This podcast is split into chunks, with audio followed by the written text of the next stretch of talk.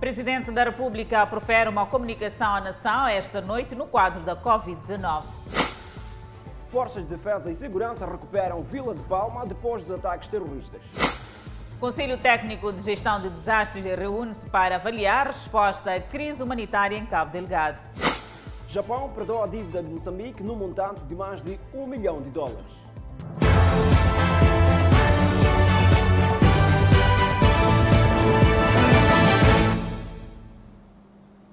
Boa noite, este é o Fala Moçambique. Estamos conectados em redes sociais e também à Rádio Miramar, num dia em que o Presidente da República, Filipe News, vai proferir uh, o seu comunicado à nação face à pandemia da Covid-19. E agora vamos para mais notícias em Cabo Delgado. Desdobramento operacional das Forças de Defesa e Segurança ditou a recuperação da Vila de Palma depois de mais de uma semana tomada pelos insurgentes. A posição é defendida pelo acadêmico Rui Janeiro, que entende ainda que há necessidade contínua de aprimoramento das Forças de Defesa. O inimigo que chegou e semeou terror na Vila de Palma, província de Cabo Delgado. Depois de quase 11 dias tomada pelos insurgentes, as forças de defesa e segurança posicionaram-se e recuperaram a Vila de Palma. As nossas forças de defesa e segurança de, eh, entregaram-se à causa da pátria e, e tudo o que dizem e, e, o que o governo depois traz a público uh, uh, é exatamente isso, de que o trabalho uh, que foi realizado fez com que o, o inimigo foi, fosse derrubado. No terreno, o cenário de destruição é notório em quase todo lado. Pelo caminho, corpos em estado de decomposição. Nem os animais escaparam à fúria dos bandidos. No centro de saúde de Palma, a maior unidade sanitária do distrito, os terroristas deixaram estragos de dimensão para já incalculável. O acadêmico Rui Janeiro vê no desdobramento operacional a tática que serviu para a derrota do inimigo.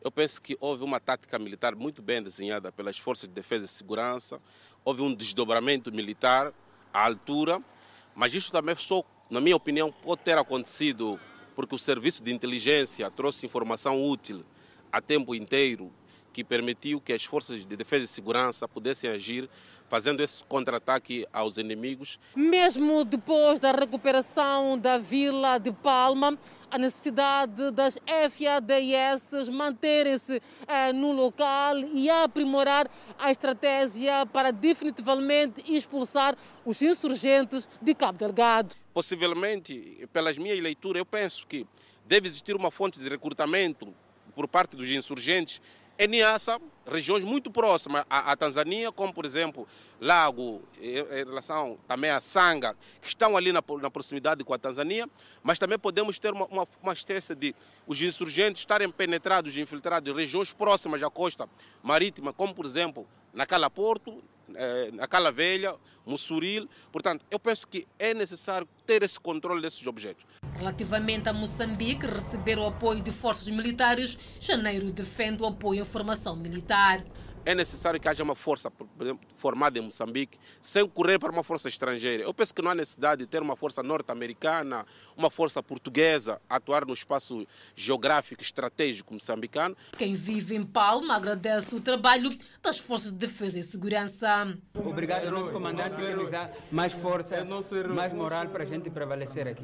As forças de defesa e segurança continuam no terreno e já começaram a pensar na possibilidade de criação de condições para o regresso seguro da população. E temos indicação de que já nos chegam imagens a partir da presidência da República, de onde o, o presidente Felipe Jacinto Nunes vai a, ah, proferir a sua comunicação à nação. Enquanto isso, ah, o presidente da República profere sim daqui a pouco um comunicado à nação no âmbito da pandemia da Covid-19.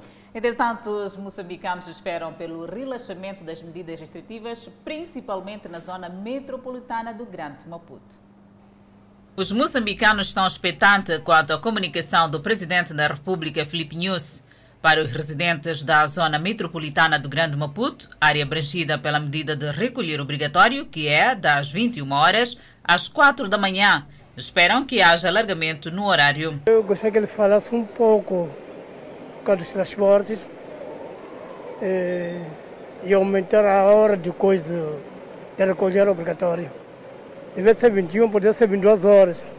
Nós temos tido problema transmissão, nós vivemos fora da cidade. Ciente da importância do cumprimento das medidas restritivas e situação econômica do país, Sana Mizau espera o relaxamento das mesmas, sem esquecer da necessidade das restrições. Tem muita gente desempregada, ah, por exemplo, vamos falar de negócio das barracas, estão parados. Então, com, com aquelas medidas que fomos eh, solicitados para a gente cumprir, nós continuamos a cumprir como deve ser, distanciar sempre com máscara e desinfetações. Com saudades de estar na companhia de outros crentes, louvando, Dona Marcelina aguarda no pronunciamento de Filipe News a abertura das igrejas. Eu gostaria muito de ouvir o Presidente da República, pelo menos dispensar nas igrejas. Sim, porque do resto tudo que está a acontecer é para ficar em casa, sim, é normal, sim. Mas pelo menos dispensar para nós rezar nas igrejas. O pronunciamento do Presidente da República acontece num dia em que o país registra mais 108 casos positivos da Covid-19 e, pelo segundo dia consecutivo, não há notificação de óbitos em pacientes infectados pelo novo coronavírus. Os moçambicanos estão mesmo expectantes em relação à comunicação do Presidente da República. Temos indicação de que já temos sinais da Presidência da República. Vamos a isso. Estamos a comunicar no âmbito da pandemia Covid-19. Há sensivelmente duas semanas, no passado dia 22 de março, completamos um ano desde a eclosão da pandemia do coronavírus no nosso país. Todas as previsões indicavam desde o início que a pandemia da Covid-19 não seria um fenômeno passageiro. Infelizmente, essas projeções estavam corretas. A pandemia veio para ficar.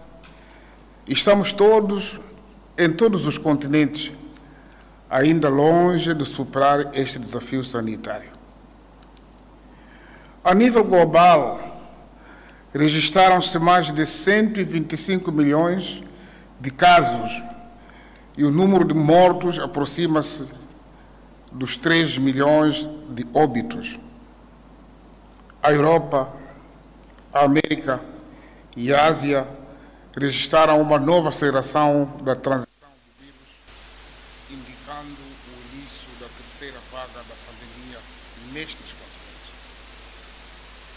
este aumento tem sido, em parte, atribuído à disseminação global de novas variantes do vírus mais transmissíveis.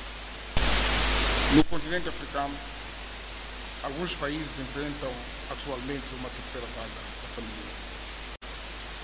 Na região da África Austral, detém aproximadamente metade de todos os casos existentes no continente africano.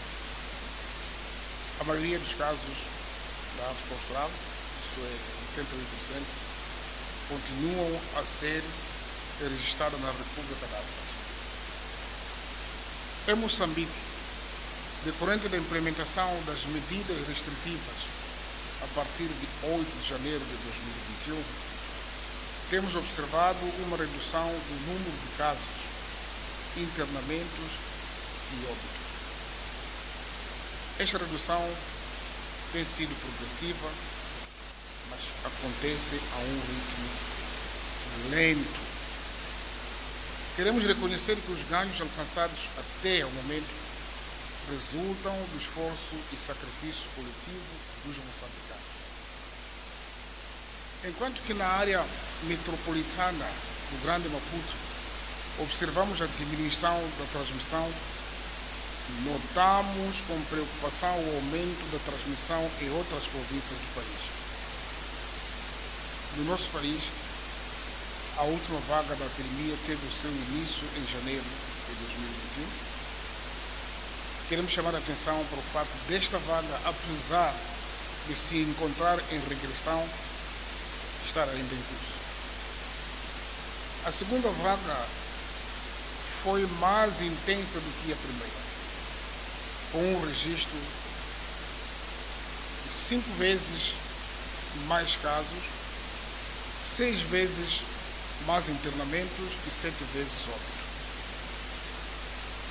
Em parte, segunda vaga ficou-se a dever à introdução no país de uma nova variante genética do vírus com maior capacidade de transmissão. Apesar da redução do número de casos, internamentos e óbitos durante meses de fevereiro e março, a situação epidemiológica atual é mais grave do que aquela registrada antes do início da segunda vaga. Atualmente, o número de casos ativos de Covid-19 é 10 vezes superior ao observado na última semana de dezembro, o que o número, o número de, de internados é 17% superior e o número de óbitos é duas vezes maior que o registrado no final do século. A tomada de medidas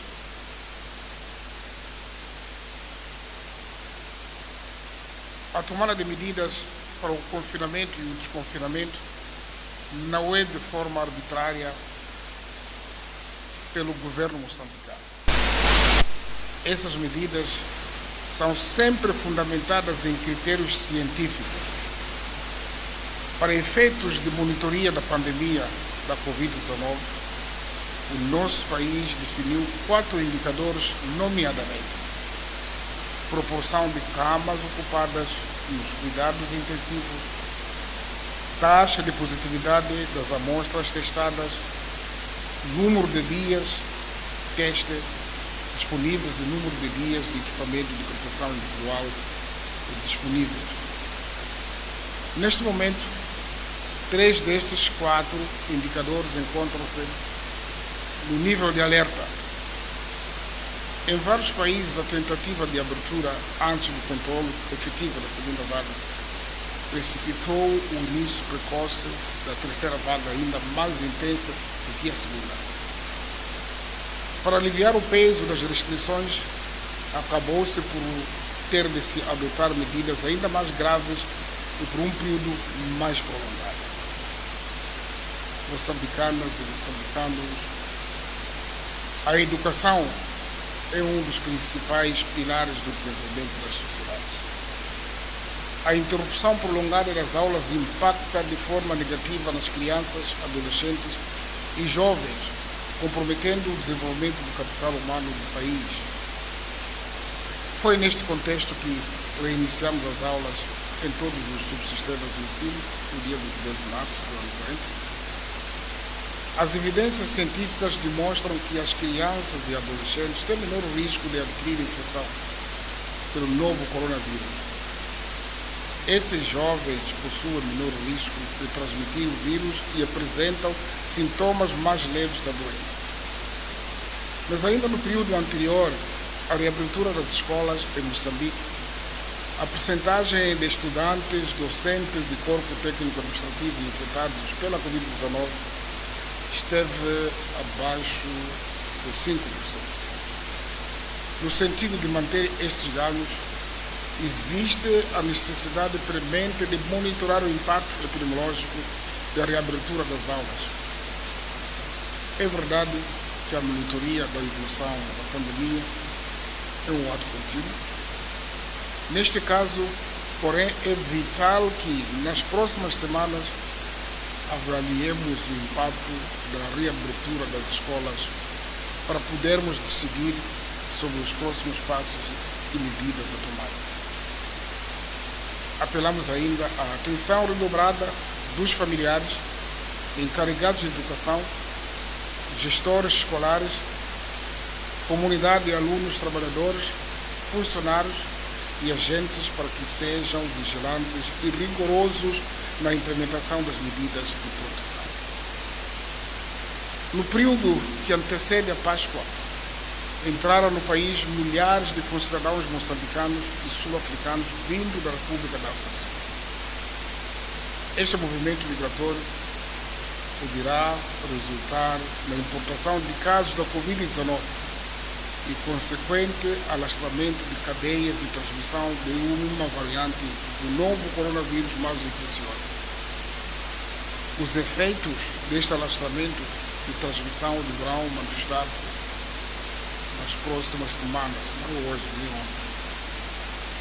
A vacinação é uma medida complementar que a prevenção e controle da Covid-19.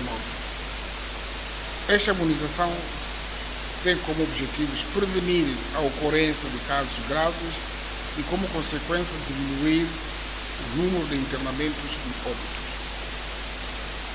O Plano Nacional de Vacinação contra a Covid-19 define os profissionais de saúde como o primeiro grupo prioritário. Neste contexto, a imunização deste grupo iniciou no dia 8 de março e decorrerá meados do mês de abril. Deste modo, os profissionais de saúde só estarão protegidos contra as formas graves da Covid daqui a quatro semanas.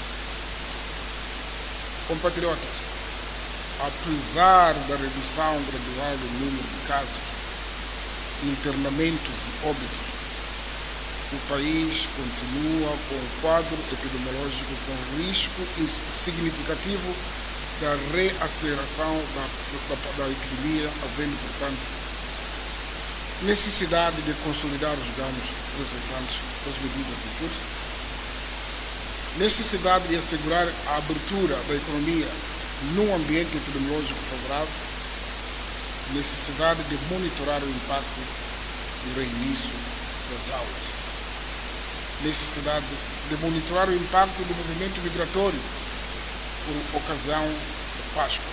Vou me referir desses últimos dois.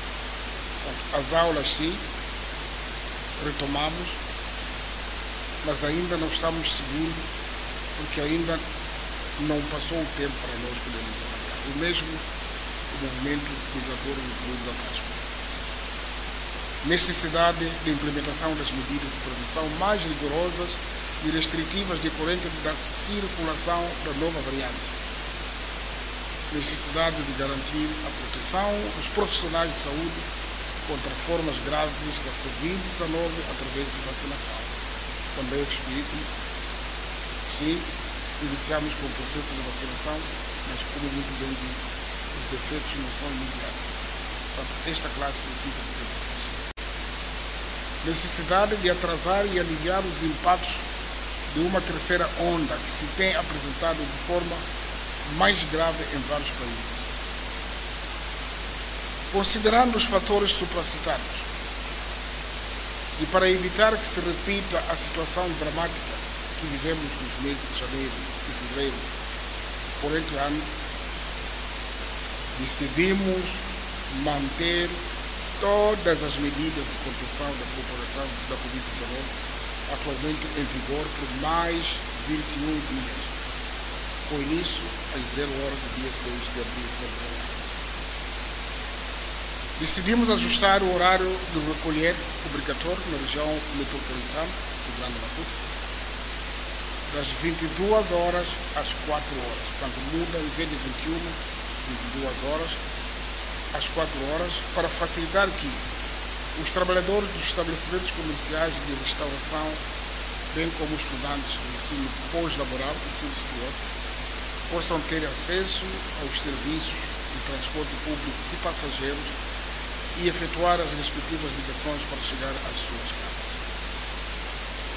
Face ao aumento da taxa de positividade nas últimas semanas ao nível das províncias, eu destaco aqui algumas províncias que os indicadores bastante preocupam, de Gaza, Sofala, Nica, Tete, Cabo Delgado e Niassa, o recolher obrigatório atualmente em vigor na área metropolitana do Grande Maputo estendido para todas as cidades capitais provinciais e vigorará no mesmo horário, isto é, entre as 22 horas e as 4 horas, durante os próximos 21 dias. O decreto do Conselho de Ministros que sustenta esta comunicação irá aclarar os aspectos relacionados com os horários, os diferentes serviços prática de desportos, de desportos individuais e sobre eventos sociais. Moçambicanas e moçambicanos, os investimentos que fizemos nos últimos meses estão lentamente a produzir os efeitos que pretendemos. Temos consciência dos sacrifícios que são pedidos a todos nós. A única solução é persistir sem desalento, persistir sem dar tréguas à pandemia. Não podemos permitir que se coloque em risco todo o trabalho e esforço até agora empreendido. Dissemos logo do início que esta batalha se faz com avanços e recuos. Em nenhum país do mundo este caminho se fez em linha reta. Todos os passos que damos como governo sustentam-se em fundamentos que nos são trazidos pela ciência. Continuaremos a exigir de todos o cumprimento rigoroso das medidas, mas não queremos nunca pedir aos moçambicanos mais do que aquilo que é necessário. Por esta razão, iremos durante estes 21 dias avaliar a situação da Covid-19 no nosso país. Essa avaliação será feita a nível nacional, mas também para cada uma das diferentes regiões geográficas e administrativas. Temos esperança que na nossa próxima comunicação poderemos anunciar o alívio de muitas restrições agora em vigor. Não se trata de uma promessa que fazemos como governo, afinal, no caso da pandemia, somos todos parte do mesmo governo. Em matéria de pandemia, somos todos igualmente responsáveis. Por isso, caros compatriotas, o que viermos a anunciar daqui a 21 dias será aquilo que iremos construir juntos num compromisso conjunto. Quanto mais respeitarmos as regras, mais seguramente poderemos regressar a um convívio social mais aberto e a uma economia sem peso destas restrições. Quanto mais afastarmos a ameaça desta doença, mais poderemos dedicar inteiramente a nossa marcha pela paz a nossa luta pela vida e a construção de um futuro melhor para todos os moçambicanos. Muito obrigado pela atenção que nos foi prestada. Muito obrigado, Excelência, Senhor Presidente, minhas senhoras. Depois desta comunicação do Presidente da República, que dá destaque à extensão do recolher obrigatório e também a extensão para outras províncias, ou seja, passa de 21 horas para 22 horas o recolher obrigatório e fica também extenso para algumas eh, cidades, ou seja, para todas as cidades eh, capitais de todas eh, as províncias. E mais uma vez o Presidente da República, Filipe News, deixa ficar a nota do reforço e do respeito das medidas de prevenção contra a Covid-19. Há muito de que se esperava, por exemplo, da reabertura uh, das igrejas, uh, também, por exemplo, lojas de conveniência. Esperavam que com esta comunicação do chefe de Estado também uh, se, pudesse se pudessem concretizar algumas medidas, se pudessem aliviar. Por exemplo, olhamos para a questão da extensão da recolha obrigatória. A CTA já há alguns dias já havia colocado a hipótese de que deveria uh, se prolongar para, a, a, hora, para as 23 horas, uh, no caso. No entanto, o Presidente da República uh, fez a extensão do recolher obrigatório para 22 horas. Mas vamos ao outro lado do estúdio, com Adelaide Isabel, para ter alguns esclarecimentos com o nosso especialista convidado. E cá estamos nós eh, para fazermos esta análise depois da comunicação do Presidente da República. Já tenho cá em estúdio o meu convidado, Rodrigo Rocha, que é jurista. Aqui em cumprimento, desde já, bem-vindo. Muito obrigado e é sempre um prazer estar aqui na STV e que espero que todos os telespectadores estejam a salvo desta pandemia. Rodrigo Rocha, uma grande novidade aqui, o recolher obrigatório passa para todas as capitais provinciais e mesmo assim eh, já não é das 21, mas sim eh, das 22 horas até as 4 horas. Pois, eh, se por um lado temos a expectativa de vir a ter algum relaxamento em breve, por outro lado, para ganharmos esse relaxamento em breve, tivemos que fazer uma medida de contenção e de retração daquilo que sejam as nossas liberdades no momento de 21 dias, que também passou a ser a nova novidade. Deixámos de ter o período de 30 dias e foi reduzido para um período de 21 dias até à próxima análise. Mas, de facto, a grande novidade foi essa de ter sido reduzido o período de recolher obrigatório eh, motivado eh, pela questão de transportes e a questão do ensino superior eh, noturno. E, obviamente, o alargamento destas restrições de movimentação noturna a todas as capitais provinciais. o chefe de Estado também falou que estas medidas vão ser analisadas e reanalisadas durante este período, não só ao nível das cidades, mas também a nível distrital. Eh, portanto, neste momento não existe o recolher obrigatório a nível distrital, ou pelo menos nos distritos que não estejam abrangidos pelo Grande Maputo ou que não sejam distritos das cidades ehm, eh, capitais provinciais, mas se as coisas correrem mal depois desta análise pós-Páscoa, depois desta análise pós-regresso às aulas, se as coisas complicarem, eh, poderá vir a ser decretado um recolher obrigatório noutras áreas, se não for eh, motivo para se decidir por um relaxamento destas medidas. O que podemos esperar daqui para frente? Aquilo que nós podemos esperar, eh, se as coisas estiverem a correr como estão a correr agora, com casos positivos diários inferiores ao número de recuperados e a inexistência de óbitos, ou seja, não haverem óbitos, obviamente que daqui a 21 dias teremos um, a tão esperada uh, regresso faseado a uma uh, normalidade dentro daquilo que é o novo contexto uh, trazido pela pandemia. Isso é o que se espera, é o que todos anseiam, mas atenção, há também o fator vacinação que tem que ser posto, um, obviamente, em prática. Portanto, a vacinação é mais um elemento mencionado uh, pelo chefe de Estado e, obviamente, também mencionado uh, por todas as uh, revistas técnicas e todos os relatórios médicos, que é um dos fatores que vem determinar qual o grau de relaxamento que vamos tendo ao longo do tempo. Mas é esperado que daqui a 21 dias, efetivamente, se as coisas continuarem como estão a correr, que venham a ter, venhamos a ter uma, uma situação de maior relaxamento das medidas, mas obviamente com algumas restrições e isso, enquanto não criarmos a imunidade de grupo, não nos vamos livrar uh, tão cedo. E o que podemos esperar da economia olhando para aquilo que são as restrições que vão continuar a ser observadas, mas também temos algum relaxamento? Uh, obviamente que, bom, a economia, uh, neste momento há vários setores que estão, que estão em perigo e um dos setores que efetivamente está em perigo continua a ser uh, o turismo, que é também um dos setores-chave da nossa economia. mas quer a restauração, quer mesmo, por exemplo, o acesso às praias, continua restrito porque vem na decorrência do decreto que entrou em vigor no dia 8 de março.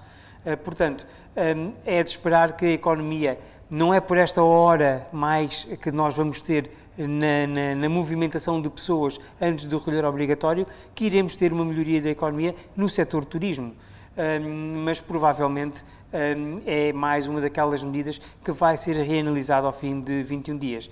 Uh, no setor uh, mais tradicional de comércio, tirando o setor das bebidas alcoólicas, por exemplo, uh, já se começa a haver alguma confiança no mercado já conseguimos ver, por exemplo, o comércio, as lojas a abrirem dentro de um horário pré-estabelecido, mas a fazerem o seu negócio, as pessoas a conseguirem deslocar-se dentro daquilo que são as regras do distanciamento social um, e dentro daquilo que são as regras admissíveis para uma mitigação da propagação do SARS-CoV-2, já começa a ter alguma movimentação. No setor das bebidas alcoólicas, por exemplo, continua a ser, obviamente, um, um outro setor bastante fustigado uh, por estas medidas e, obviamente, que não é a belo prazer do governo que elas são determinadas, é porque realmente são necessárias uh, para esta prevenção. Um, mas a contar pelo aquilo que se espera, que é a transição do, das normas trazidas pelo regime anterior e olhando para aquilo que são as suas implementações atualmente no, no regime que vai entrar em vigor às 0 horas do dia de amanhã, aquilo que se espera é efetivamente para esses setores mais debilitados a continuação do mesmo, a continuação da mesma situação que se vinha a viver até agora. Podemos considerar que com estas medidas foram ao encontro daquilo que eram as expectativas do povo moçambicano? Eu acredito que não, mas também não compete eh, ao povo moçambicano que não tem o domínio de toda a informação uh, saber o que é que vai esperar destas medidas. Um, para nós, todos nós queremos ir para a praia, queremos ir beber uma cerveja ao final do dia com os amigos, um, queremos conviver, queremos voltar a dar o abraço e obviamente que isso é impossível acontecer nos dias de hoje. E estas seriam expectativas, aliás, vimos um, eh, mesmo neste serviço noticioso aquilo que eram algumas expectativas, que era a abertura eh, de mais algumas, eh, algum relaxamento de algumas medidas, mas isso não vai acontecer, excepto esta hora extra que é dada antes do início do recolher obrigatório. Mas isso não é suficiente para aquilo que se esperava. Mas nós temos que nos lembrar que quando elegemos um líder, nós estamos a eleger uma pessoa que vai ter mais informação do que nós temos e que vai ser capaz de tomar medidas para preservar aquilo que é o mais precioso um, de qualquer cidadania, que é a vida. Uh, obviamente que se pode questionar se vale a pena ter a vida com tantas limitações. Aqui, aquilo que nós temos que alertar e que temos que pensar é que haver vida com estas limitações não é apenas por causa da nossa vida em concreto, mas é por causa da vida do próximo. E enquanto tivermos esta mentalidade, obviamente que vamos conseguir, mais cedo ou mais tarde, tão logo seja possível algum relaxamento, voltar a, a uma economia mais saudável. A zona metropolitana de Maputo já estava habituada, assim podemos considerar, uh, a este recolher obrigatório a partir das 21 horas 4 e agora passa das, para as 22 horas 4 horas. Uh, o restante das cidades uh, provinciais, como é que podemos classificar daqui a algum tempo? Um, vai ser um desafio. Para muitas cidades vai ser um desafio impor-se este sistema de recolher obrigatório. Mas também se nós formos a ver aquilo que eram a rotina diária de grande parte das cidades, a maior parte das cidades, tirando as principais, digamos assim, cidades, como seria um, um, Nampula, Beira, todas as outras cidades, a partir das 21 ou a partir das 22 uh, horas, já não têm assim um grande expressivo movimento de rua. Uh, portanto, acredito que será fácil controlar, porque já é habitual as pessoas já estarem recolhidas em casa a, a, essas horas, excepto nos finais de semana, e obviamente aí vai haver algum desafio por parte das autoridades. Mas eu acredito que, pelo aquilo que já foi sendo visto uh, quando se aplicou essa medida uh, há dois meses atrás na capital, ou na área da Grande Maputo, que sem dúvida seria a, a zona com, com maior maiores uh, desafios a implementar um género de uh, medida como recolher obrigatório, esse mesmo modelo irá ser repassado para as outras um, capitais. Aquilo que temos é que alertar é para que as autoridades apliquem a lei e não que apliquem aquilo que seja um ato discriminatório, um ato discricionário um, de implementação de medidas e tentando beneficiar com essas medidas, que já vimos, infelizmente, isso acontecer com algumas unidades policiais. E temos que olhar que... aos direitos humanos. Afinal de contas, se observamos no início deste recolher obrigatório na zona metropolitana eh, do Grande Maputo, eh, há algumas medidas a serem violadas. É, é, é, exato, era exatamente isso que estava a alertar. Portanto, é esse exemplo que também não vamos querer ver e que eu acredito que com a experiência que as um, chefias das uh, unidades uh, uh, policiais têm atualmente, não irão permitir que isso venha a acontecer. Acredito que o, o aprendizado que houve um, dentro da Grande Maputo irá passar para as outras áreas metropolitanas, principalmente as, as cidades, das, uh, aos capitais provinciais, irá passar para lá, irá-se fazer o devido acompanhamento e a devida tradução em atos que sejam, obviamente, respeitantes dos direitos, liberdades e garantias na medida daquilo que é possível respeitar e, e implementar uh, para, obviamente, salvar-nos desta pandemia. E os direitos humanos, obviamente, que uh, estão acima de tudo. E eu acredito que atualmente, depois deste aprendizado de dois meses, a nossa corporação da PRM terá capacidade para ela própria implementar esta situação. Porque senão também temos a sociedade civil atenta um, e, deixe-me puxar a brasa à nossa sardinha, os advogados atentos e que, por exemplo, a nível da cidade de Maputo já se mobilizaram inclusivamente para defender aquilo que seriam uh, aplicações erradas da lei no âmbito destas medidas e isso irá, é um movimento que poderá se espalhar, quer da sociedade civil, quer mesmo de ordens de advogados, uh, por todo o território, de forma, de forma a salvaguardar que a lei seja efetivamente bem, bem aplicada. É preciso olhar para, também para o setor do transporte. É um e essa é a questão, esse é que é o, eu acho que esse é se calhar o maior desafio de toda esta situação. Quando nós olhamos, e até podemos ver estas imagens que, que, que temos agora uh, aqui uh, no nosso uh, painel traseiro, mas efetivamente é o grande desafio, porque um, há uma grande necessidade de movimentação há uma grande necessidade de um, mobilidade uh, das populações, quer para trabalhos, quer para os seus, os seus afazeres diários, e a nossa rede de transporte não só ao nível da capital uh, de Moçambique, mas também a nível das principais cidades moçambicanas, é bastante deficitária. Uh, e, não se vai conseguir traduzir uh, numa real medida de mitigação a manutenção de situações como aquela que nós vemos, estes aglomerados de pessoas, as enchentes nos, nos chapas. portanto, esse é o grande desafio. É e principalmente o período noturno. É, exatamente, o período noturno, quando as pessoas estão-se a preparar para chegar a casa antes do início do período de recolher obrigatório. portanto, isto é um desafio, mas é um desafio que nós, como moçambicanos e conscientes daquilo que é a nossa função social e a salvaguarda daquilo que é a vida do outro e proteger o outro, vamos ter que ser capazes de implementar. Também chama-se atenção a continuação da observância das medidas de, de prevenção da Covid-19 a higienização das mãos, o uso de máscara de proteção, viseira. No nosso caso, com o distanciamento, usamos a viseira sem máscara, mas já foi referido até na comunicação passada, ou há dois meses atrás, que o uso da máscara, um, ou o uso da viseira, não dispensava o uso da máscara. Um, portanto, todas essas situações uh, continuam a ser aplicáveis e, essencialmente, aquela principal, que é o distanciamento social, que não é o que estamos a ver, por exemplo, nesta, eh, no nosso painel eh, eh, aqui de, de cenário. Portanto, são estas medidas que nós vamos ter que começar a arranjar maneira e arranjar espírito e arranjar vontade de as respeitar. E para o setor da restauração, este é o balão do oxigênio. É o balão Começa de oxigênio. a ser o balão de oxigênio. É o balão de oxigênio naquilo que se trata da mobilidade dos seus funcionários, porque, tanto quanto me percebi, não foi alterado o horário de funcionamento, o que significa que funcionam novamente até às 20 da noite e às 20 da noite o restaurante tem que estar livre.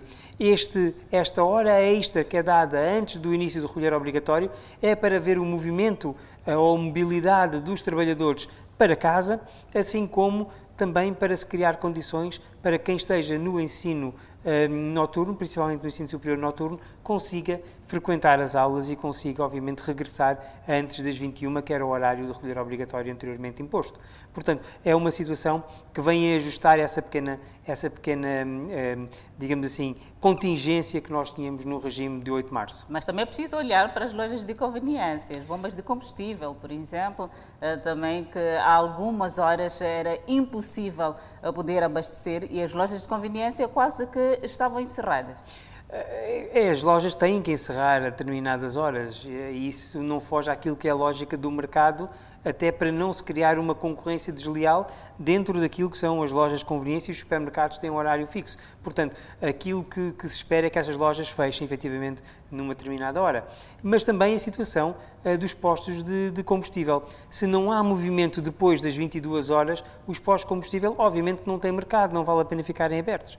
Até por uma maioria de razão ou por uma razão uh, económica, uh, não valia a pena ficarem a funcionar perante essas horas. E, obviamente, que isso, obviamente, digo não ficar aberto, uh, temos que perceber também uh, os porquês. É que um, ehm, se não há movimento legal nas estradas, embora possa haver regras de exceção, aquilo que se presume é que as pessoas que estejam nessa regra de exceção ou nessa, nessa faculdade de exceção tenham o cuidado de se perceber que não vão ter gasolina disponível e por isso têm que aprevisionar-se antes de, eh, de, de, da hora do recolher obrigatório. Mas obviamente que não podemos ter como exceção um negócio aberto ainda que para pequenas quantidades de pessoas, em exceção, que passa o pleonasmo, não vale a pena ter este negócio aberto, eh, porque, hum, obviamente, que vai chocar contra aquilo que é até eh, a própria fluidez, digamos assim, dessa área de negócio. E olhando para os bottle stores, por exemplo, que neste momento abrem às 9 e até às 12, 13 horas tem que encerrar. Até às 13. Exatamente. Um, vai continuar na mesma. Eu acredito é que aí há uma aplicação errada da lei, eh, quando, eh, por exemplo, a Inspeção Nacional das Atividades Económicas proíbe não só a abertura dos bottle stores ou a venda de bebidas alcoólicas ao público depois das 13, que isso está legal, mas também proíbe o transporte ou o aprovisionamento que é feito às lojas depois dessa hora. Eh, eu, no decreto, não vejo essa limitação, mas tenho consciência que existe essa, essa limitação imposta pelo, por quem interpreta a lei. Uh, acho que isso é um, é um erro. Essa, essa uh, medida mantém-se, mas obviamente que não se mantém a impossibilidade de transporte de bebidas alcoólicas para abastecer os bottle stores depois das, da, da, da, uma da tarde. Aliás, até expectável que isso aconteça depois da uma da tarde, para não haver grande movimentação no bottle store, ao mesmo tempo que há clientes a ver entregas uh, de reposição de estoques dentro dessas lojas. Portanto, por uma maioria de razão, nem faz sentido essa abordagem que foi feita uh, pelo INAI. Mas é um facto, está a ser feito, mas em sede própria, acredito que, que, essas clarificações poderão ser tiradas. O que podemos esperar daqui para frente, olhando para aquilo que é mesmo os bottle store, as barracas, eh, eh, em que muitos pais de família acabam perdendo o emprego? São sensivelmente três horas de tempo de abertura eh, desses empregos. Repare que a questão das barracas é uma questão controversa, sim e não. Porque, de acordo com a legislação moçambicana, independentemente da questão de Covid, as barracas já não podiam vender bebidas alcoólicas. Hum, portanto, aquilo que já se fazia, que agora se impôs de alguma forma, já não poderia acontecer. O que pode acontecer é haver bares um, devidamente, devidamente, licenciados pela autoridade municipal ou administrativa dessa circunscrição um, e que, uh, uh, depois de observadas aquilo que são as regras e os requisitos para a sua abertura, tenham um alvará para a respectiva abertura. Eh, portanto, a, a, famosa barraca uh, que vendia tudo e mais alguma coisa e também bebidas alcoólicas, ela não poderia vender bebidas alcoólicas nem para consumo fora, nem para consumo local. Portanto, isso já havia uma, uma limitação legal. Um, as barracas em si, a barraca que vende sabão, a barraca que vende bolachas, ela está permitida ser aberta. Aliás, nós continuamos a vê-las abertas. Não está é permitido porque nem é tanto por causa da questão um, do Covid, é por uma questão de legislação anterior à venda de bebidas alcoólicas nas barracas, quer para consumo próprio, quer para venda uh, uh, para, para, para takeaway.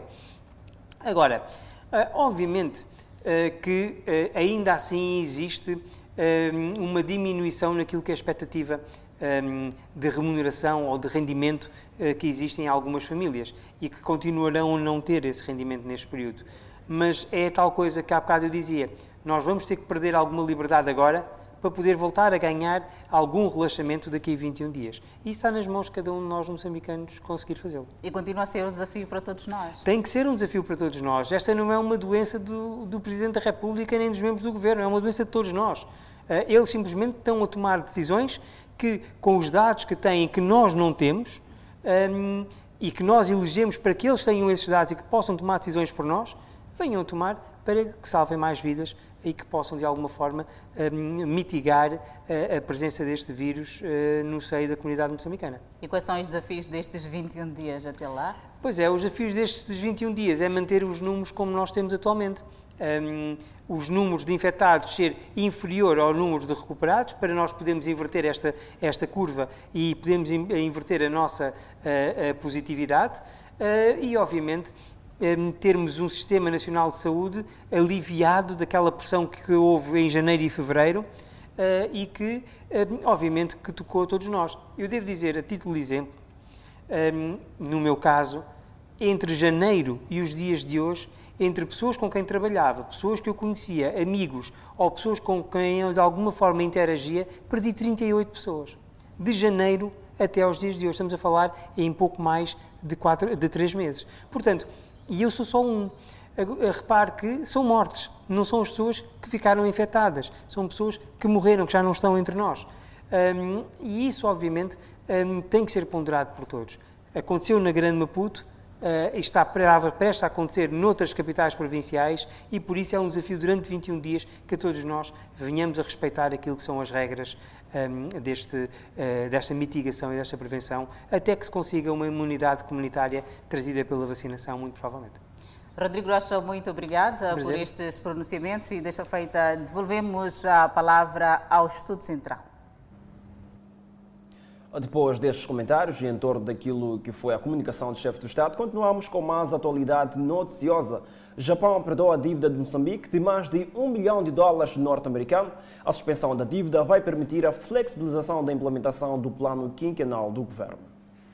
momento que representa o estreitar das relações de cooperação entre o governo de Moçambique e do Japão através da formalização da suspensão de serviço da dívida pública no valor de 1 milhão 350 mil dólares norte-americanos. A suspensão da dívida pública faz parte de um conjunto de medidas de onde consta o reforço ao combate à Covid-19, segundo referiu o embaixador do Japão em Moçambique. Essa suspensão do, do serviço de, de dívida uh, moçambicana com, com o Japão uh, é a quinta, quinta medida.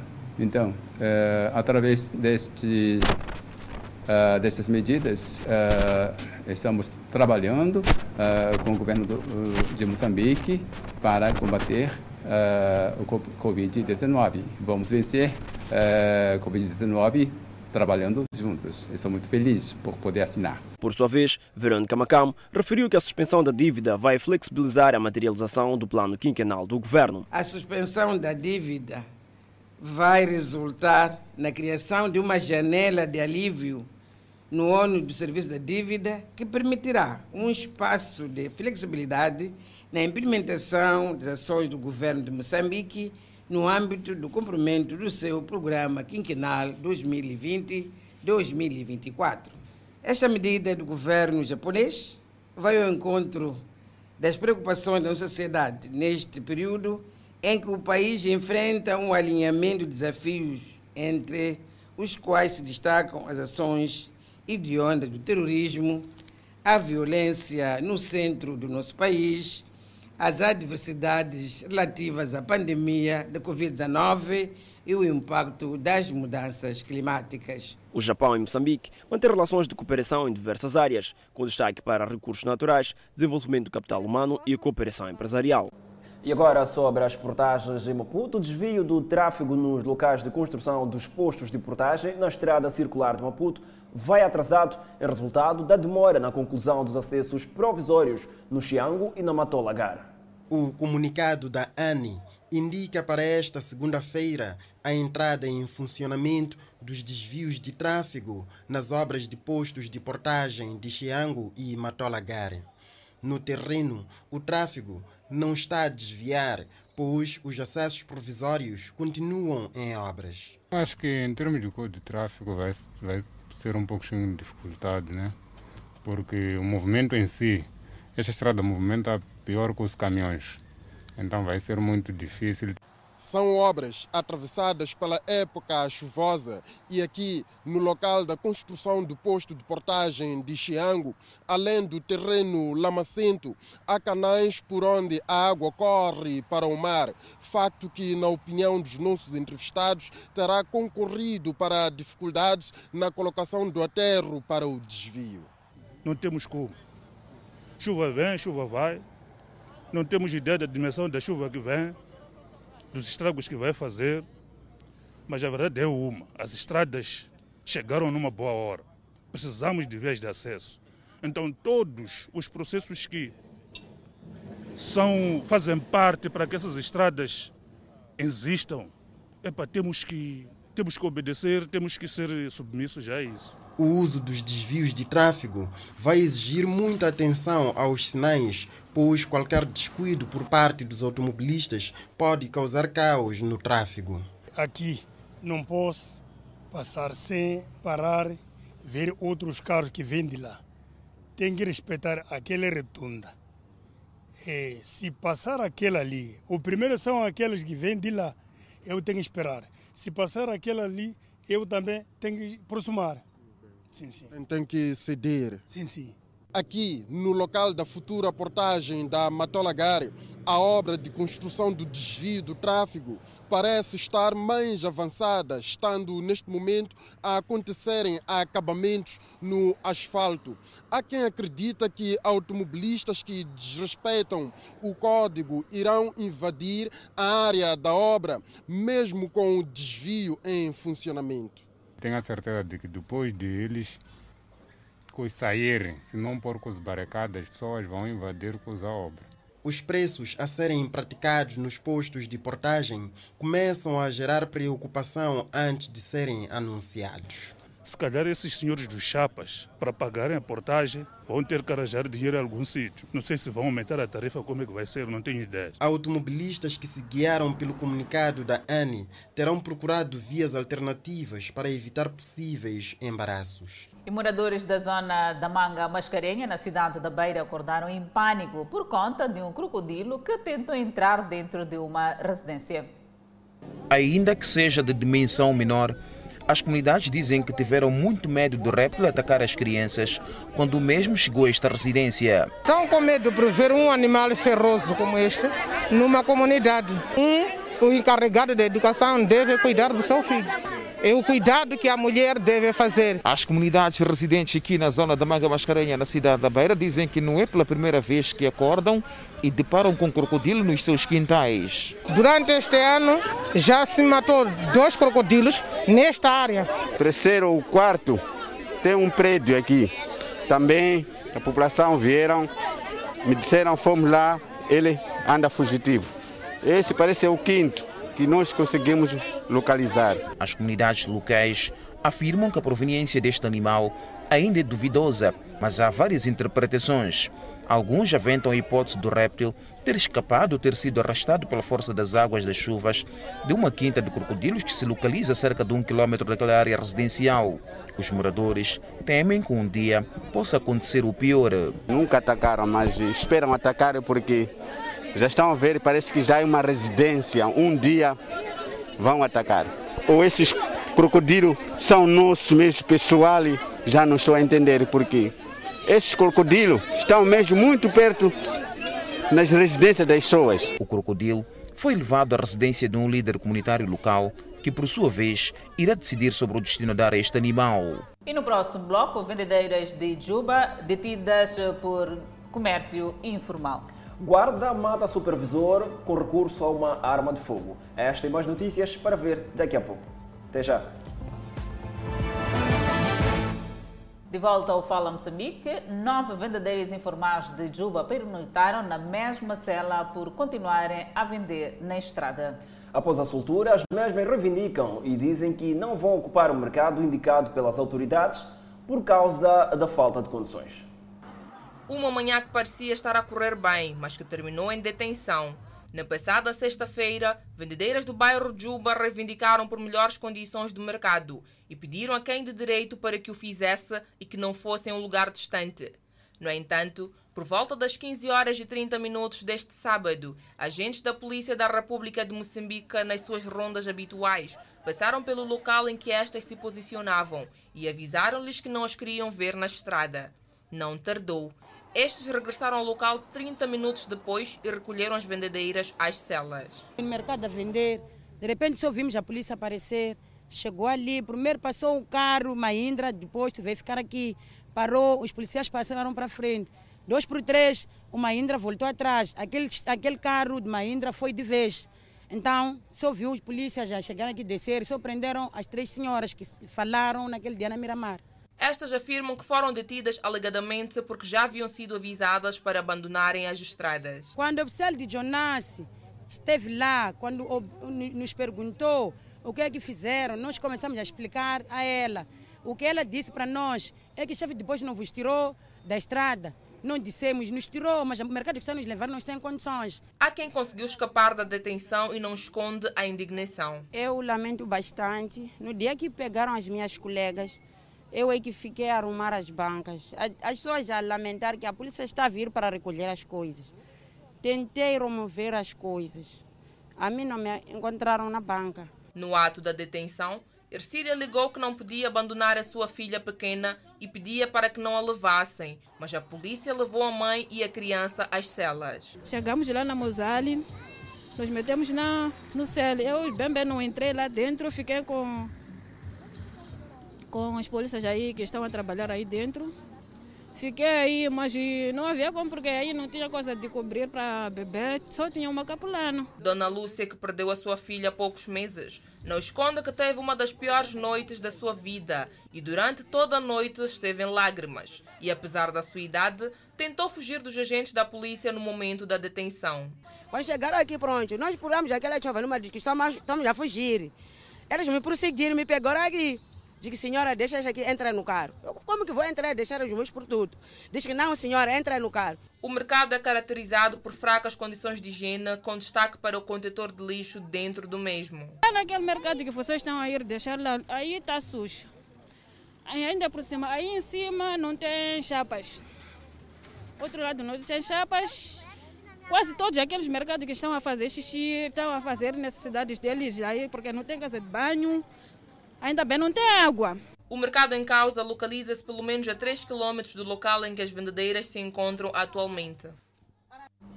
E no centro do país, um agente de segurança privada na cidade da Beira alvejou mortalmente seu supervisor após uma discussão. E após o crime, o iniciado, que ainda tentou alvejar sem sucesso outros dois colegas, colocou-se em fuga. O homem na imagem está desde o último domingo a ser procurado pelas autoridades policiais ao nível da província de Sofala. José Alberto, de 36 anos de idade, guarda de uma empresa de segurança privada, alvejou mortalmente o seu supervisor quando este estava em serviço nesta infraestrutura em obras, próximo do Rio Maria, na cidade da Beira. Sucede que por volta das 23 horas de sábado, o supervisor terá chegado efetivamente neste posto, que é para aferir se o seu elemento estava de serviço ou não. Não tendo-o encontrado, permaneceu à espera até por volta da meia-noite e quando chegou o segurança, pediu-lhe para que pudesse participar o fato. Ali levantou-se uma discussão acesa entre os dois, fato que levou o guarda a atirar contra o seu próprio supervisor e este depois foi socorrido ao Hospital Central da Beira, tendo perdido a vida quando se deslocava para aquela unidade hospitalar. Este comportamento é muito negativo também, não podia ter feito isso. Ele poderia assinar aquela folha, porque ele, ele que, que, que desobedeceu às regras do quê? As regras do campo. Então, nossa chegada de discutir aí no guarda daquela folha de, de persuasão e ele acabou dando tiro o supervisor. Antes de colocar-se em fuga, José Alberto tentou ainda atirar contra outros dois colegas. Então, quando o teledrene foi falhado, epa, caiu, apalacou, fugiu também. Então, ele queria atirar, atirar mais de novo, aquele homem desafia, aquele homem desafiou também, ele agarrou aquela arma, desbloqueou aquela arma e começaram a lutar aí. Lutaram mesmo. A polícia em Sofala confirma a ocorrência deste crime. A situação consubstancia, na verdade, é um tipo legal de crime. A PRM, junto ao CERNIC, continua a efetivar diligência, portanto, desdobra-se no terreno com vista a localizar e neutralizar este indivíduo de tal sorte que seja criminalmente responsabilizado pela sua ação. O porta-voz da PRM ao nível da província de Sofala assegurou que após o cometimento do crime, José Alberto abandonou a arma no local antes mesmo de colocar-se em fuga. 12 pessoas foram detidas em consequência da desobediência às medidas contra a propagação da Covid-19 no país. E por outro lado, dois agentes da PRM foram neutralizados quando tentavam realizar um crime. A Polícia da República de Moçambique capturou dois agentes seus que faziam parte de uma quadrilha que operava na zona de Matutuíne, província de Maputo. Durante a operação, foram recuperadas duas armas de fogo, uma viatura e 12 munições. Tivemos cerca de 12 detidos envolvidos na violação do estado de emergência, sobretudo no consumo de bebidas alcoólicas e aglomerações em horas acima daquelas que estão previstas por lei. Segundo a PRM, a nível da província, durante o período pascal, não houve registro de desobediência por parte dos religiosos. Entretanto, 12 pessoas foram detidas por promoverem aglomerados aliado ao consumo de bebidas alcoólicas. Queremos, inclusive, uh, lamentar o fato de uh, uma das quadrilhas que foi capturada a nível do distrito de Matupim envolver alguns agentes da Polícia da República de Moçambique, sobre os quais o comando distancia-se. Foi uma ação eh, eh, eh, de bandidagem que esses indivíduos estiveram envolvidos e, por via disso, já foram acionados todos os mecanismos de natureza criminal e administrativa para a sua responsabilização, quer de forma criminal, quer de forma administrativa. Durante as últimas 72 horas, as autoridades sensibilizaram 1.200 pessoas, fiscalizaram 900 viaturas e foram aplicadas 25 multas por diversas irregularidades. Uma mulher perdeu a vida na cidade de Chimoio após discutir com seu esposo. O caso ocorreu no bairro 7 de setembro, na cidade de Chimoio. Histórias que marcam toda uma vida. Jurou com ela viver, mas é acusado de lhe tirar a vida.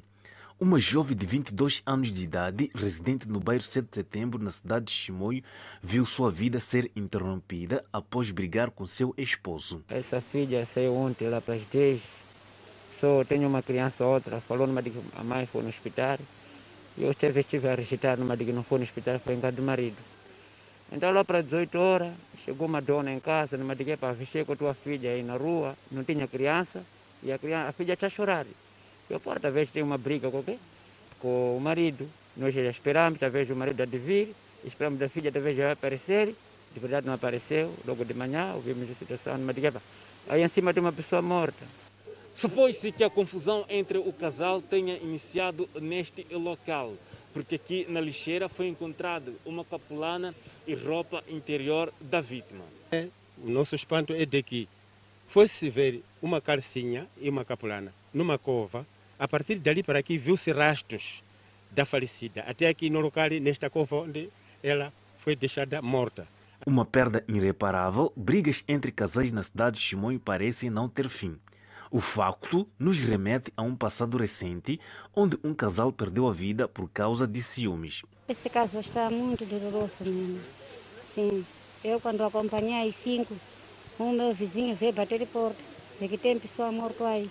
Como eu, chefe dessa zona, zona 7, é para sentir-me muito mal mesmo. As mulheres pedem justiça. Mas de verdade nós já estamos com medo. Porque esta, esta, este mês é mês da mulher. E nós queremos conviver à vontade. Então, com esse tipo de situação, estamos com medo. Muito medo. Estamos a pedir justiça seja feita justiça pelo nosso bairro, por favor. Estamos, queremos justiça. O esposo da mulher morta encontra-se fugitivo e a polícia está no encalço do mesmo para o detê-lo. E sobre a criminalidade, a PRM em Inhambane deteve três cidadãos zimbabuanas acusadas de uh, falsificar randes e na altura tentavam trocar a moeda nacional num comerciante. As três mulheres deram entrada no país legalmente há quase dois meses. A nossa equipe de reportagem não foi a tempo de interagir com as referidas zimbabuenas, uma vez que o caso já está no Ministério Público. Entretanto, a polícia em Inhambane, através do respectivo porta-voz provincial, Juma Alidauti, confirma que as três senhoras estão envolvidas no caso de falsificação de moeda estrangeira. Puseram-se em fuga quando viram a aproximação da polícia. Durante a perseguição, eles, com destino tanto ao distrito de Panda, ele, eles não conheciam a, a, a, própria rota, o próprio distrito, o itinerário que eles estavam usando, apenas usaram a estrada. E durante esse percurso, eles tiveram um acidente, portanto, de tipo atropelamento carro-peão daquele quase que despistava e ele e ficou imobilizada aí a viatura. A polícia fez-se ao local, levou essa senhora à esquadra e durante a revista constatou que realmente eles traziam essas notas falsas. A polícia explica ainda que, além do dinheiro falso, as mesmas tinham em sua posse 120 mil meticais que se supõe que seja fruto de câmbio de dinheiro falso. As suas vítimas eram comerciantes, onde com notas falsas compravam produtos, em troca recebiam moeda nacional. Percorriam tanto aos distritos e, outros, e outras províncias eh, com vista, portanto, a falsificar, a fazer o câmbio desta moeda em moeda nacional para poder usar. Portanto, eles tinham uma vida, digamos assim, eh, uma, uma mordomia. Eles viviam em hotéis e consumindo, portanto, esses valores. Porque no distrito de Omuin não há condições para manter mulheres em cárcere. As mesmas, logo após a legalização da sua prisão, serão transferidas para a penitenciária provincial de Inhambane, onde deverão aguardar o início do julgamento. E logo a seguir, pedestre morre na ponte próxima ao bairro Luís Cabral. E ainda para ver no próximo bloco, vacinação cria tumultos na Matola para doentes crônicos. Esta é mais notícias para ver daqui a pouco. Até já. De volta ao Fala Moçambique, em menos de uma semana, a Polícia de Trânsito registrou dois acidentes de tipo atropelamento que resultaram em uma morte no bairro Luís Cabral, em Maputo. E a polícia reuniu com a população do bairro para a sensibilização da importância do uso da ponte pedonal. Estrada Nacional número 4. uma via com trânsito intenso que, em zonas de maior movimento de pessoas, exigiu a implantação de pontes pedonais. Infraestruturas que nem sempre são usadas e, quando são ignoradas, há atropelamentos mortais. Jenny vive no bairro Luís Cabral, uma das zonas atravessadas pela rodovia. Uso a ponte porque eu sei que é muito perigoso. E eu já vi pessoas a serem atropeladas aqui nessa estrada. Então eu uso a ponte. Por acaso eu ouvi um dia da Matola, eu vi um moço a ser atropelado na estrada.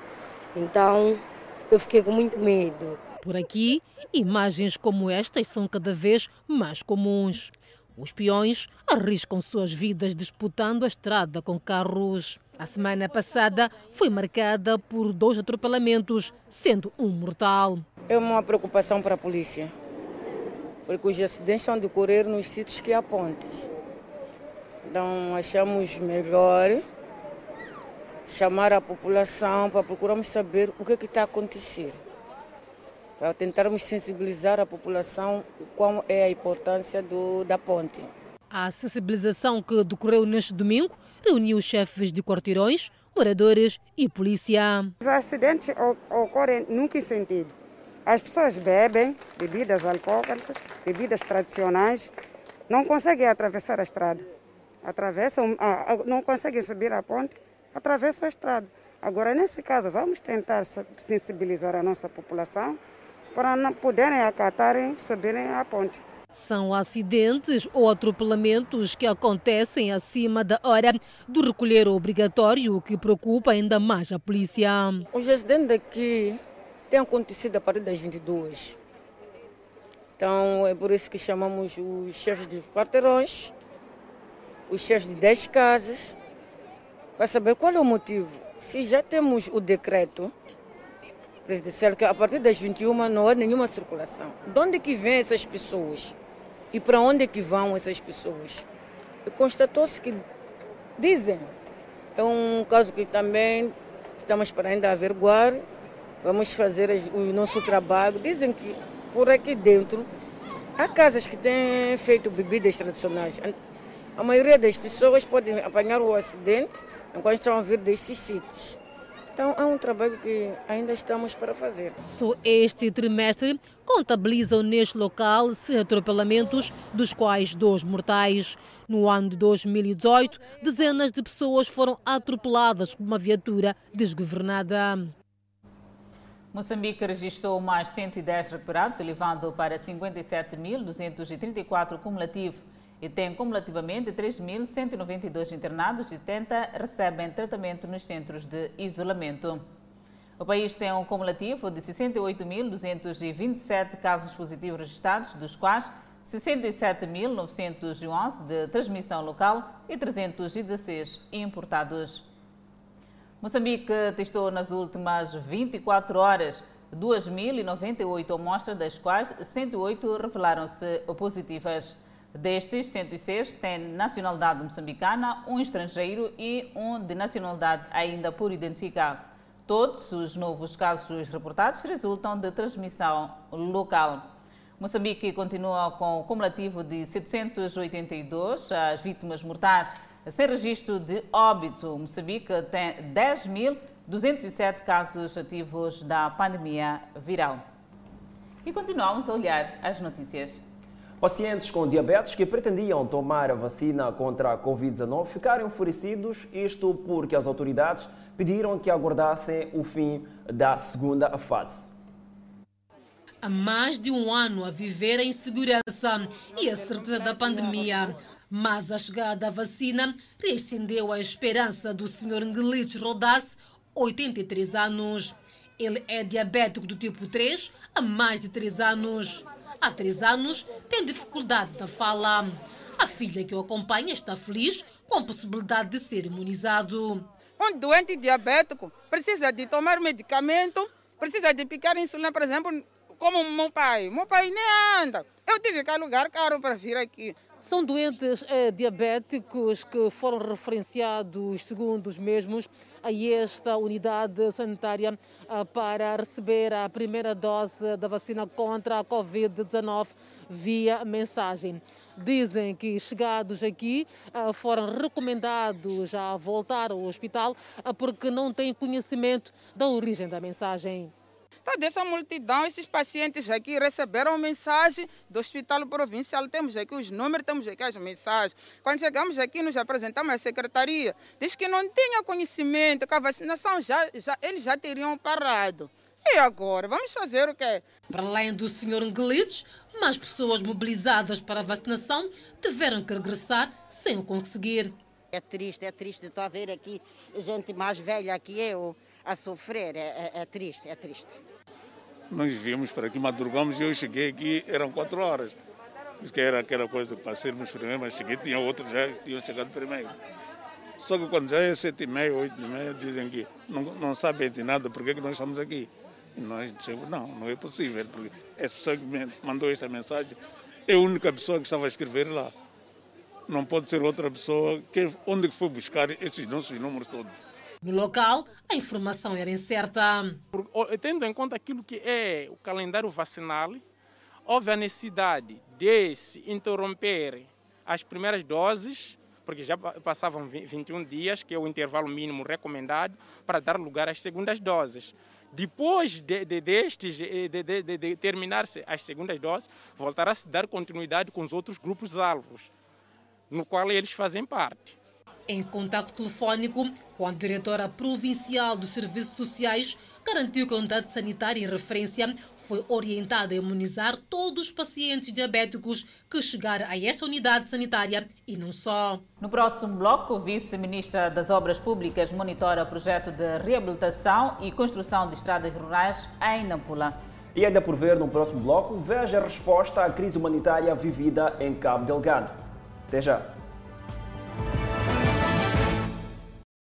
De volta ao Fala Moçambique, recuperamos a notícia de destaque neste jornal, os ataques em Cabo Delgado, onde mais de 30 mil pessoas vivem na condição de deslocadas no distrito de Palma depois do último ataque protagonizado pelos terroristas. O Instituto Nacional de Gestão e Redução de Risco de Desastres reuniu-se esta segunda-feira para encontrar soluções de apoio às vítimas em Cabo Delgado. O Instituto Nacional de Gestão e Redução do Risco de Desastres e parceiros reunidos para analisar a situação dos deslocados internos de Palma um distrito com 74.233 habitantes, onde 3.591 pessoas estão deslocadas depois do ataque dos terroristas ocorrido no dia 24 de março.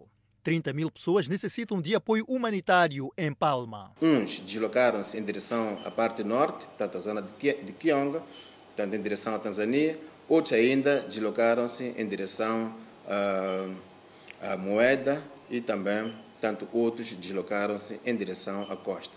Uns refugiaram-se nas proximidades, portanto, da, da, da Total, tanto na zona de Afuns, outros ainda atingiram a costa.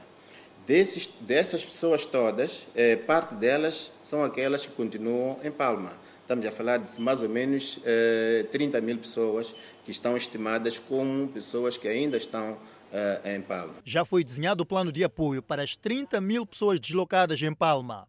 Cerca de 6.500 pessoas vindas de Palma recebem apoio em Pemba. Eh, as necessidades para assistência é, tanto para cerca de um mês, estão calculadas em cerca de 41 milhões de meticais. Não é? Agora, em relação a este universo global, não tenho aqui os dados do ponto de vista de orçamento, porque as necessidades são multiformes, portanto, uns requerem assistência contínua em termos de bens alimentares, outros material de abrigo, questões ligadas à água e saneamento, questões ligadas à saúde, mas também um dos aspectos importantes que precisamos de, de mencionar é que há um esforço que está sendo feito pelo governo desde os primeiros dias em criar, portanto, zonas ou bairros de assentamento de maneira que as pessoas deslocadas tenham melhor eh, comodidade. Atualmente, 772 mil pessoas estão deslocadas em todo o país pelo terrorismo em Cabo Delgado e ataques dos insurgentes na região centro do país. É certo que a maior parte deste número uh, encontra-se na província de Cabo Delgado, mas também continuamos com situação de pessoas deslocadas nas províncias de Nampula, Niassa, uh, Sofala, Manica, uh, Zambésia e também na província de, de Inhambane. O Instituto Nacional de Gestão e Redução do Risco de Desastres mobiliza apoio para os deslocados que abandonaram as zonas de conflito. Enquanto isso, a vice-ministra das Obras Públicas, Habitação e Recursos Hídricos, Cecília Chamutota, trabalhou esta segunda-feira em Nampula no quadro da monitoria do Projeto Integrado de Desenvolvimento de Estradas Rurais, uma iniciativa que visa acelerar o desenvolvimento e as trocas comerciais entre as comunidades. O projeto integrado de desenvolvimento de estradas rurais prevê a reabilitação e manutenção de 2 mil quilômetros de estradas de cinco distritos da Zambésia e 1.670 quilômetros de estradas em igual distritos da província de Nampula. O objetivo é garantir que a circulação de pessoas e bens seja feita sem sobressaltos a partir das zonas de produção até aos centros comerciais.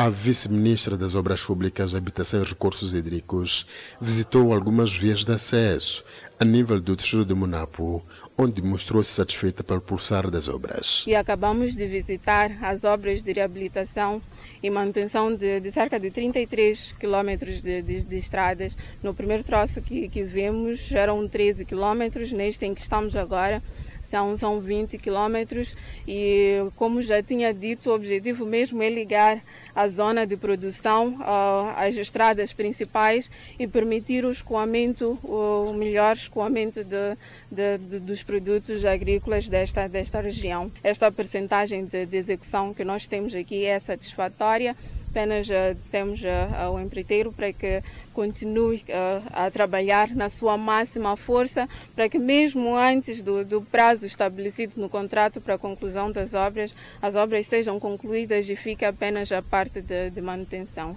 Em Nampula, as intervenções de melhoramento das vias de acesso não classificadas vão abranger cinco distritos, num investimento de mais de 600 milhões de dólares norte-americanos. O projeto todo tem um financiamento de 317 milhões de dólares, portanto, do Banco Mundial, com, participação do, do governo de Moçambique. E esta componente das estradas rurais tem um financiamento total de 221 milhões de, de dólares. E esse, esse valor será empregue para obras de manutenção e reabilitação de cerca de 1.400 quilômetros de estradas nas províncias de Nampula e, e Zambésia. Aqui na província de Nampula estamos a falar de 660 quilômetros de, de, de, estradas. As obras ainda não terminaram, mas as comunidades beneficiárias já se mostram satisfeitas. Já está reabilitado a partir daqui, porque este paro chama-se paro de Talan Rio. Porque o cruzamento de Talan Rio para Muruto. Está a estar para Muruto. O projeto integrado de desenvolvimento de estradas rurais abrange os distritos de Memba, Erati, Munapo, Mussuril Mujinqual na província de Nampula e os distritos de Pebani, Magaja da Costa, Xinde, Murumbala e Lugela, na vizinha província da Zambésia. Convidamos a um breve intervalo, mas antes a previsão para as próximas 24 horas.